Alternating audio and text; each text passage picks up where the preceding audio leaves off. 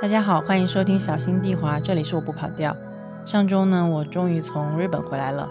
回来之后看了一些电影，当然包括奥本海默了，但今天他不是主角。想跟大家聊的是《Past Lives》，被译作过往人生。之前呢，其实我没有了解过这部电影，会打开完全是因为有一天晚上心情很差，感觉什么都做不了，所以想说随便找一部电影来看看好了，解解闷。然后就看到了《过往人生》，它的封面呢是一对男女站在地铁里面。面对面微笑的样子，我当时也没有多想，就点开了。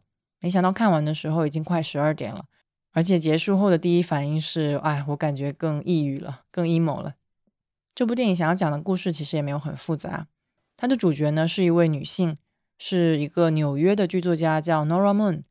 她的韩文名如果我没有念错的话叫 Na Yong。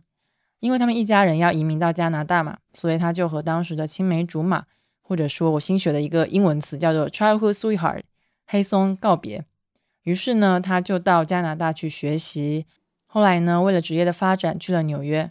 没想到有一天，他们两个就通过当时刚兴起的互联网，用 Facebook 啊，用 Skype 重新找到了对方，也建立起了联系。但他们两个一直没有找到见面的机会，因为黑松他要在韩国学习，后来也到了中国留学。Nora 始终在美国纽约。所以他们两个就只是没有办法见面，这也让他们之间脆弱的联系被暂停。后来呢，Nora 因为一个艺术的拘留项目遇到了他现在的伴侣，是一个美国的白男呐，叫 Arthur。他后来也成为了一名作家。他们两个情感发展还挺顺利的。Nora 呢，因为要拿绿卡，所以他们两个还挺早就结婚了。在一个契机之下，黑松就来到了纽约，重新见到了 Nora。由此呢，就在这三个人之间。发生了一些故事，有一些对话和思考。第一次看这部电影的感受比较复杂，它有点让我想到了英剧的《Normal People》普通人，因为在这部电视剧里面，男女主也有很多在精神上拥有共享空间和记忆的时刻。他们在不同的国家的时候也会视讯啊，会对话，重逢之后又有离别的一个过程。另一个感觉是，它有点像《爱在黄昏落日时》，也就是《爱在三部曲》的第二部。男女主呢，也是在初见后的九年第一次重新相遇，他们散步、聊天，也离别。总而言之呢，就是有一些类似重逢这样关键词的电影就出现在我的脑海里面。大晚上的看这种东西，就难免会有一些抑郁。后来我又看了一次《过往人生》，当然啦，安全起见，我找了一个大白天看。第二次看的时候，依然觉得这部电影的节奏比较慢，但我发现它音乐真的很棒。这次看完之后，我脑子里面出现的词就不一样了。这次出来的是怀旧，甚至是悼念。怀旧指的是怀旧一种亲密关系，一个回不去的故土，还有一个故事的结束。开头你听到的那段音乐呢，是这部电影开场的第一首配乐。我后来查了一下，知道它叫做《If You Leave Something Behind》。如果你离开一些事情，或者说如果你把一些事情留在身后，第二次看会更能理解这个名字的意思。在这个集体都特别容易怀旧的当下，你可以想到一些复古的潮流，比如说 Y2K 啊什么的。这个也是让我重新觉得这部电影有意思的地方。包括导演 Celine Song 在创作这部电影的过程中，他有以一种半自传式的形式重新书写他自己的故事。这些都是我觉得特别想和大家分享的部分。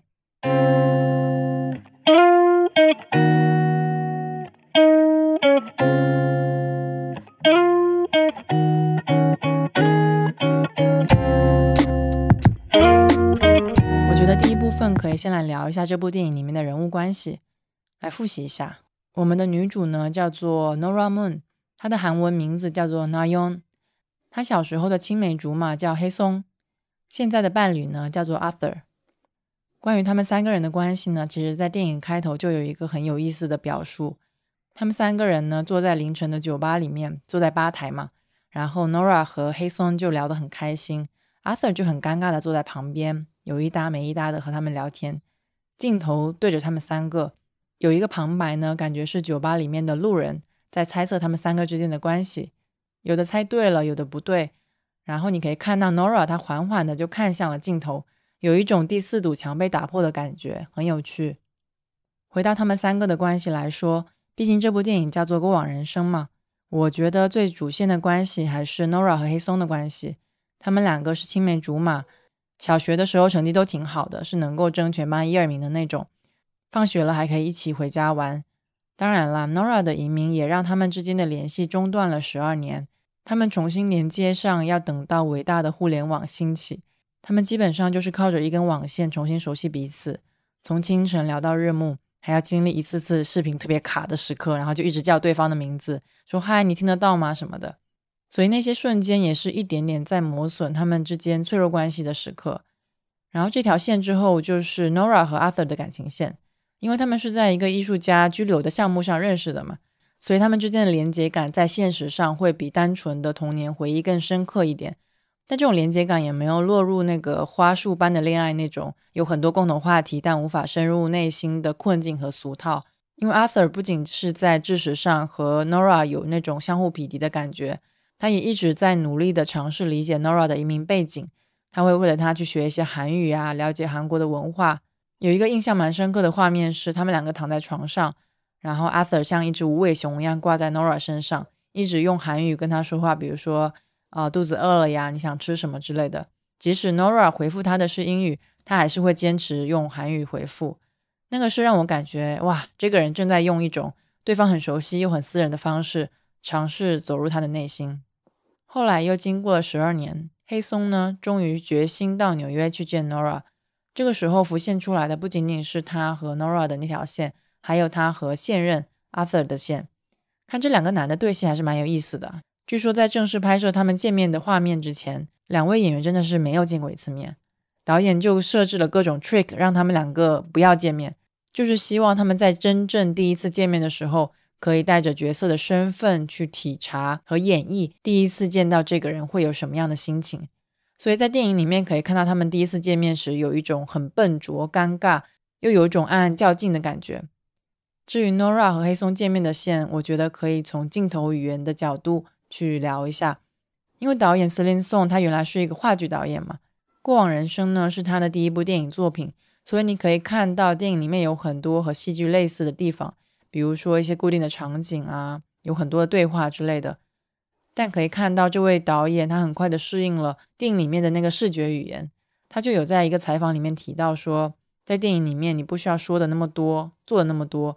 因为有很多东西是可以靠视觉语言去补足的，这一点呢就在电影里面有很好的呈现。比如说刚才提到的 Nora 和黑松的线，Nora 和黑松呢，他们之间一直是那种很克制、含蓄的情感表达，他们两个之间连告白都没有的。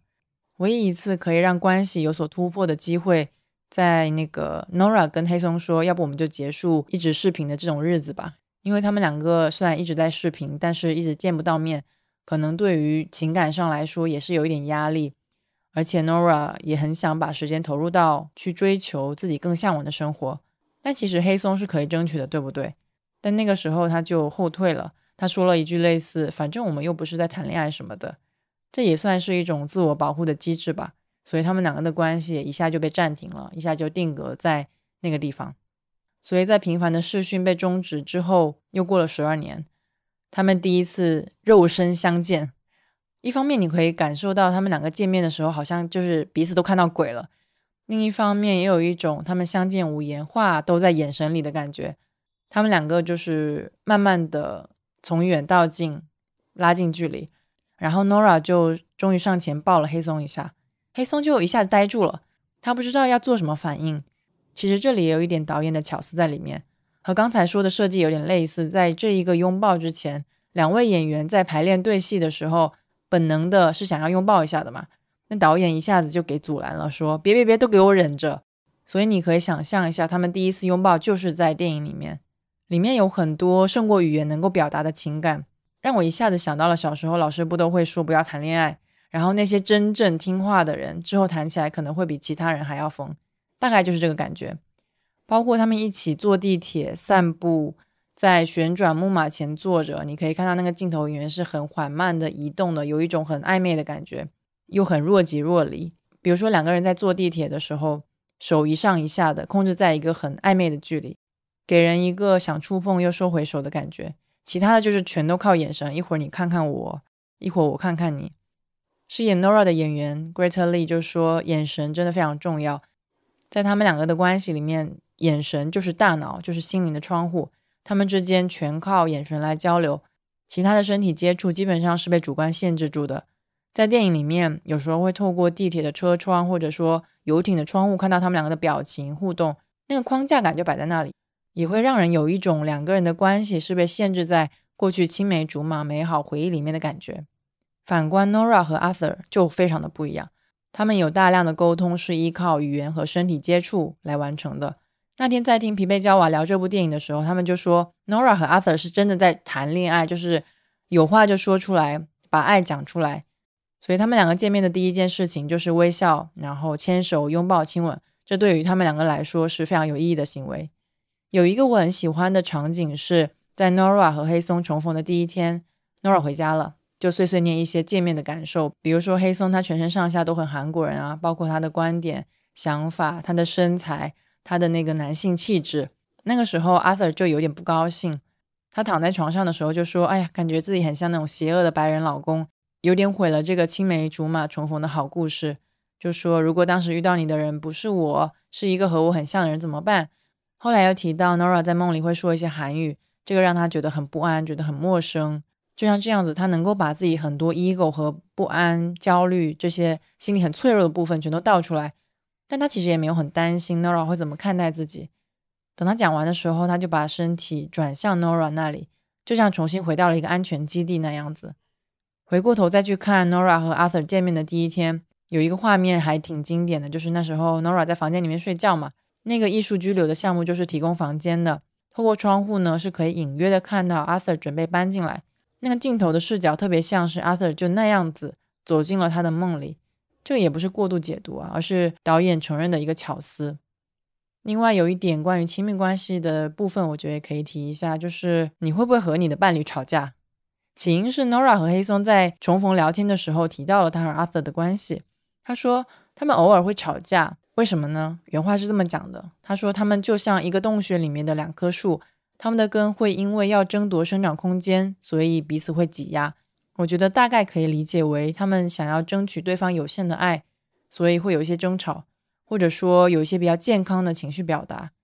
而另一方面呢，黑松也不是没有谈过恋爱了。他有一个目前几乎关系破裂的女友。他提到这个吵架的事情，就说他和他女朋友从来不吵架，和和气气的。当然，这里并不是说一定得吵架才会是好的亲密关系。情绪的抒发和渴求理解不一定要通过语言去表达嘛。而且吵架吵分手实在太多了吧。但是从黑松的那种很克制、有点被动的性格上来说，有时候不吵架指向的反而是一种情绪上的隐忍。所以在语言上不会有很激烈的反应，但这样子就也很难和对方把情感关系推向更远的一方。所以可能在这个语境下，Nora 和 Arthur 他们可以比较自由的去表达不一样的看法，会有一些争执、争吵，反而是比较健康的情感表现。开头的时候我还有提到说，我看完电影很大的感受是，这是一部关于怀旧的电影，或者说我把它扩展成一句话吧，可能听起来会比较准确。怀旧可以，但总得和过去的执念告别。这里的告别当然指的是黑松和 Nora 之间的关系，尤其是在电影的最后一幕，这种感觉非常的强烈。他们三个人呢，从酒吧里面出来，快要天亮的时候，黑松准备去机场，Nora 呢就陪他去打的。他们从家里走出来，你听得到那个推行李和街上来往的声音。他们两个呢往镜头的左边走，到了一个位置停下来之后，Nora 问他说。的士很快就会过来吗？黑松就说：“对，两分钟。”我大概看了一下这个时间啊，真的是两分钟。从他们两个走出门到黑松真的打的上车，所以一分钟是他们推着行李箱从家里走出来，另一分钟呢是他们全程都是在那个若即若离的对视状态里面。你会注意到 Nora 的裙子刚好被风吹起来了，朝向黑松的那一侧，她面对着黑松笑着。而黑松呢，本来是双手抓着行李箱，后来他就换了一只手。整个人的身体也朝向了 Nora，他们两个人就这么对视着一分钟，可以说这个是全场全电影最暧昧、性张力最饱满的一个瞬间。但故事当然不会往那个方向发展了，他们最后还是说了再见。有一次，导演 Celine Song 在采访里面提到：“There's no funeral for the life that you leave behind。”没有一个葬礼是为了你离开的生活准备的。这句话当然是从 Nora 的角度出发的。所以看了两遍，我更能体会说，那个短短的相伴行走，短短的两分钟，短短的对视，是 Nora 给那个被留在身后的生活，有黑松的陪伴，有韩国的环境的生活的一种充满悼念感的仪式。这里也想要稍微说一下这部电影里面提到的一个概念，叫做姻缘。这里的“因”是因为的“因”，不是婚姻的“因”。这个词呢，是 Nora 第一次见到 Arthur 的时候，为了调情讲起的一个概念。在电影里面，基本上可以理解为一种缘分，一种命运。比如说，在和某些人相遇的时候，可能就意味着你们前世已经相识，而最终会留在你身边的人，可能就是那些前世会一次一次不断相遇的人。这个概念其实也有点佛教的意思啊。虽然我不是很喜欢这部电影被强硬的用这个词串起来，但我把它看成是一个在时间呐和空间的意义上不同人之间的际遇的一种归因或者概括，而且它是指向前世的嘛，也就是过去的，让我想到这部电影在时空转场的时候连续用了两次 twelve years pass，就是过了十二年，而不是 twelve years later，十二年之后，因为 pass 这个词指向的是过去，是以过去为起点的经过。而 later 更像是时间来到了当下，来到了现在，所以整部电影的基调就是往后，就是过往的那个感觉，就像它的电影名字一样，《过往人生》。对我来说，更是有一种回首的意味。而 Nora 和黑松他们两个人的心态在这里也有一些呈现，比如说黑松他不管是在网上还是在现实生活中见到 Nora，都会非常习惯性的确认 Nora 是不是还是以前那个十二岁的小女孩。比如说，他会一直问他：“哎，你小时候想拿诺贝尔奖，那你现在想要拿什么奖？”第一次，Nora 还可以比较顺遂的回答上来说想要拿那个普利策奖。第二次，他就说他没有想过这个问题了，然后才在这个问题下面又又给了一个回答。然后黑松就会这样子再次确认说：“哦，她是和记忆里面一样，是那个有野心、确认自己想要什么样的女孩。”这个也是二十四年后黑松唯一想要确认的事情。但 Nora 就很不一样，她一直是一个往前的姿态。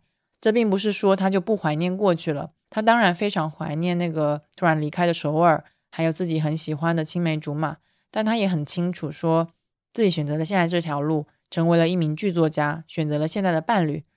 Nora 也用一种很成人的姿态承认说，虽然坐在黑松面前的不是以前那个十二岁的小女孩，但并不代表那个小女孩没有存在过。刚才有提到电影的最后那个画面嘛，就是 Nora 和黑松要去打的。他们两个往左边走，这里有一个很巧妙的镜头语言设计，是左边就很像代表了过去，他们两个一起走到过去去做一个最后的告别。告别之后，他们就各自往右边走。Nora 呢是右转走回家，一边哭着一边抱住了 Arthur 进了屋。而黑松呢，他的的士也往右边开，刚好那个时候是天蒙蒙亮的时候，他就要坐飞机回到自己的韩国老家。虽然他们两个一见如故，但最后还是回归到了那个。让自己感觉很安全的地方。导演 Celine Song 就在采访里面说到：“当你觉得你不需要做出改变时，对我来说，那真的是你在那里非常非常幸福的一个标志。所以，可能对于他们两个来说，Nora 回家，黑松回到韩国，就是一个幸福的标志吧。可以说，整部电影就是他们两个人的怀旧之旅。我也非常认真的思考了一下，怀旧到底是什么意思？怀旧的英语是 nostalgia。这个词呢，其实是源于希腊语，有两个词根，一个是 nostos，意为回家；另一个是 algia，意思是渴望。我觉得对于很多人来说，至少它不是一个负面的词。不管是我们想起小时候的玩具，还是青春时期听的一些歌，每次想起来的心情都会有一点复杂。那个是萦绕在一些事物上面一种有点失落又温暖、被浪漫化的苦乐参半的感觉，就像是一座桥一样，把我们和过去给连接起来了。关于怀旧，我看到有一本书叫做《怀旧的乌托邦》，它的作者是社会学家齐格蒙特·鲍曼。他在前言里面很准确地描述了这个情感的来源。我认为人们对于其他地方的事物总是存在很多不同的情感，怀旧病只不过是其中一种而已。不知到底从何时开始，人们开始发现人类行为具有可选择性，但至少从发现人类行为具有可选择性的时候开始，或者更准确的说。自从发现人类行为是且不能不是一种选择的时候开始，这种情感就开始出现和存在了。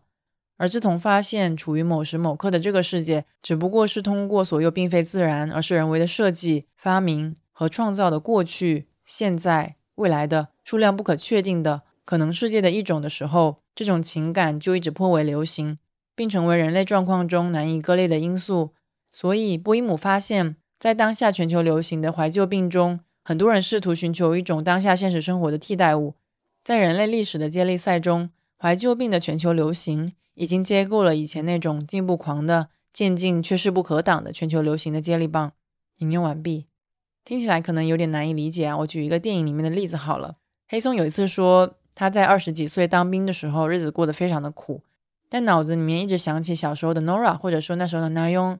那个就是他试图用过去的记忆，特别是那个特别熟悉的 Na Yong 来温暖当下的时刻。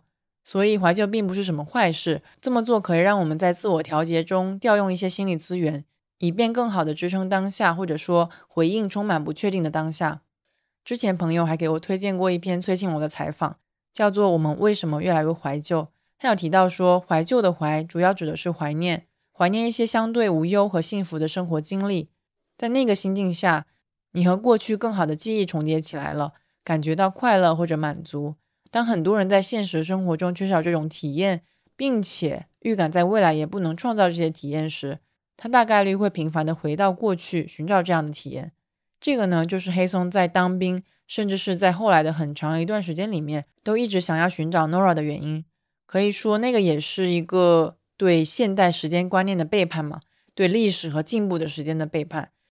因为他一直试图在过去寻找一种存在感和生命力。另一方面，我觉得怀旧也暗示着一种滤镜，过去已经过去了嘛，所以是可以被任意的想象和重新构建，甚至是被捏造。比如说，黑松就需要在见面的时候不断的确认，眼前的 Nora 和之前的 Nayon 有一些重叠的部分。在这个怀旧的过程中，他不断的重复无法被重复的部分，来保护过去那个美好的、不可被侵犯的回忆。在电影里面，你也可以看到那种很古老的东西，比如说 Skype、Facebook 很老旧的版本，还有有线耳机和比较古老版本的 MacBook Air。想念过往那种很安全又被满足的感觉，现在让大家去用可能也不愿意了。但是大家在怀念的时候是不会考虑这些的。当然，怀旧也不仅仅局限于过去，它也可以指向当下，或者说包括对未来的展望。这部电影让我觉得做的很好的地方就在于它有把这部分给呈现出来。有一个影评提出了一个很有意思的观点，他说这部电影不仅仅是关于一个爱情故事，更是对如果的一种冥想。这句话就让我想到了黑松，他坐上的士去机场之前问 Nora 的问题。他说：“如果现在是前世，我们在来世已经是对彼此很重要的人了，你觉得我们会是什么？我们的关系会是什么？”那个时候，Nora 眼睛里面好像有点泛着泪光吧，但他说不知道。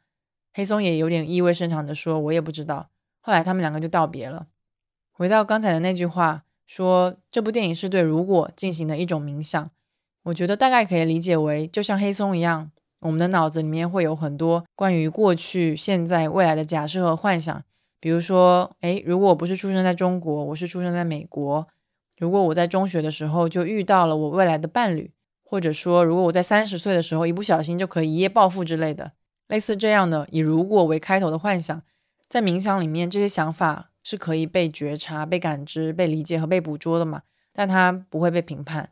他们会像是河流里面的水、天空里面的云一样，缓缓地流过，或者说飘过。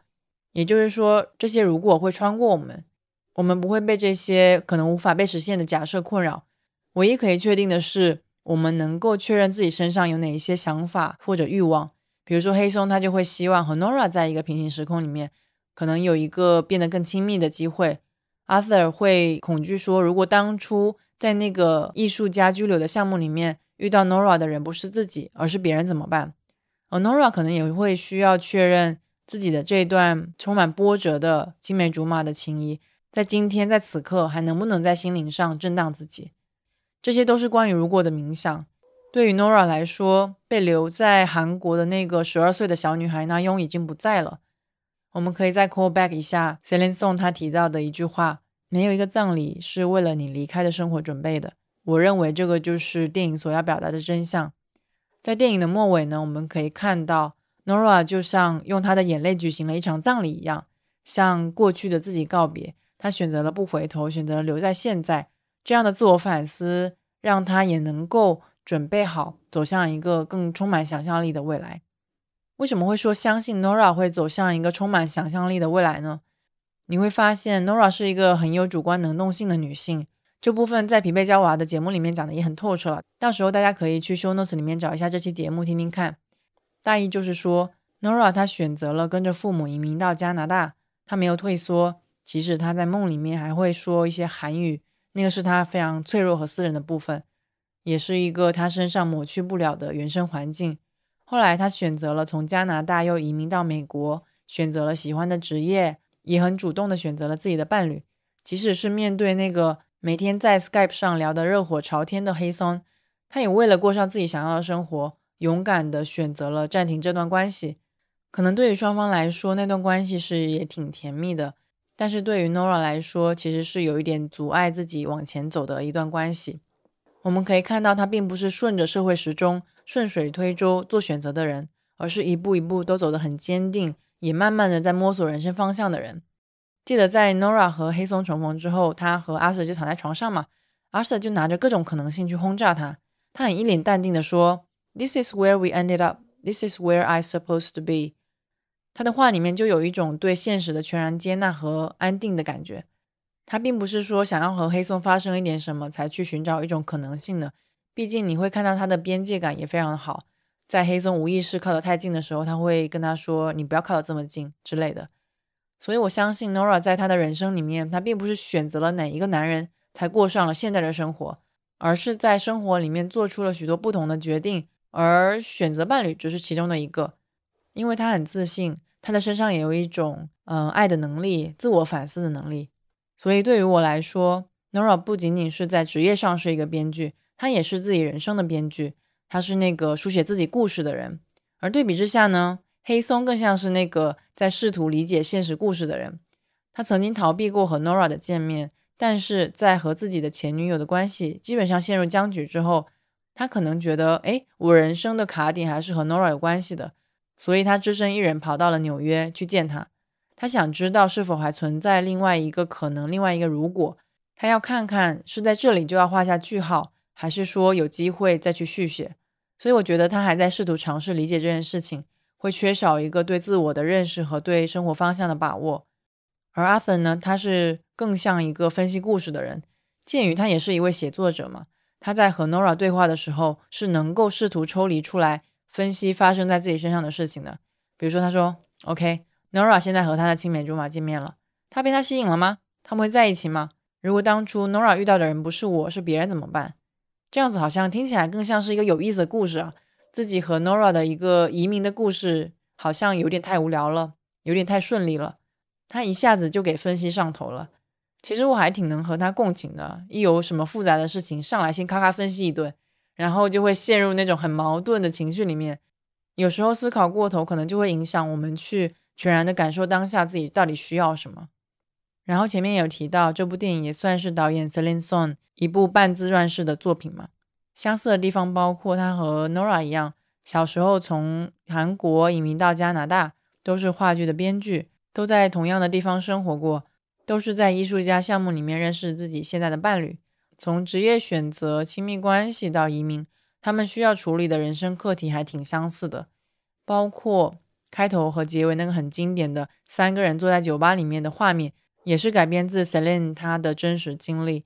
她就夹在了一个只会说韩语的首尔前男友和她的丈夫编剧之间，而且她的丈夫只会英语哦，她真的需要做一些翻译。Celine 她就在一个采访里面提到，突然有一刻，我意识到我不仅仅是在翻译他们的语言和文化，还在翻译我自己的两个部分。这种经历在我心里留下了一种非常特别的感觉。我觉得他这句话就非常的妙。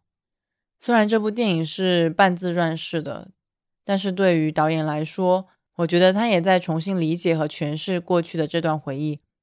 那天看到随机波动的主播视野写了一条关于过往人生的观后感。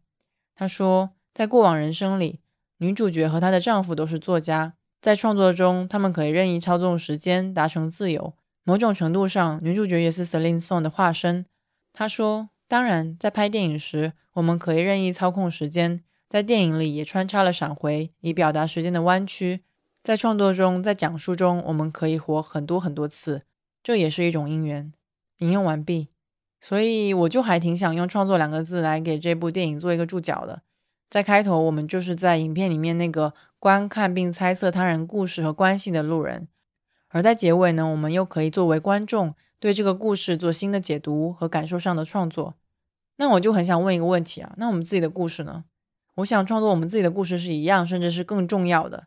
我想起来，Hidden Brain 曾经有一期节目叫做《The Story of Your Life》，最后有一段还挺精彩的，想跟大家分享一下。Many of us never think to put pen to paper, but we sit down and start, but then hesitate because we are afraid of what our stories mean, what our fantasies might reveal. But when we do this, we not only miss out on how our stories might transform other people, we miss out on the power of stories to transform us.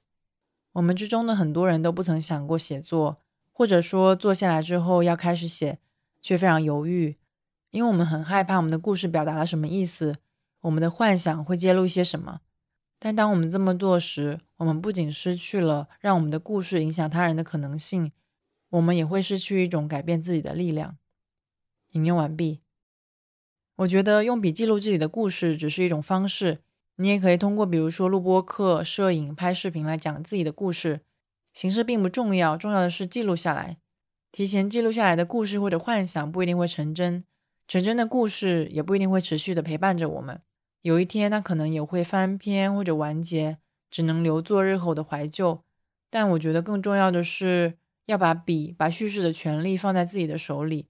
要记得，那些人事物并不是消失了，而是真真切切的存在过，只是最终经过了我们。但我想，存在本身已经足够珍贵了。好啦，本期节目差不多就到这里喽。可能会有一些比较复杂、难以理解的概念，感谢你的收听。如果你有什么想要讨论或分享的话，可以通过评论区或者邮箱和我交流。如果你有时间的话，想麻烦你到苹果播客上给小新地滑点一个订阅，再给一个五星好评。或者说，如果你觉得这期播客不错，也欢迎你在小宇宙 APP 或者公众号博客夹上给我打赏。就这样啦，我们下期再见，拜拜。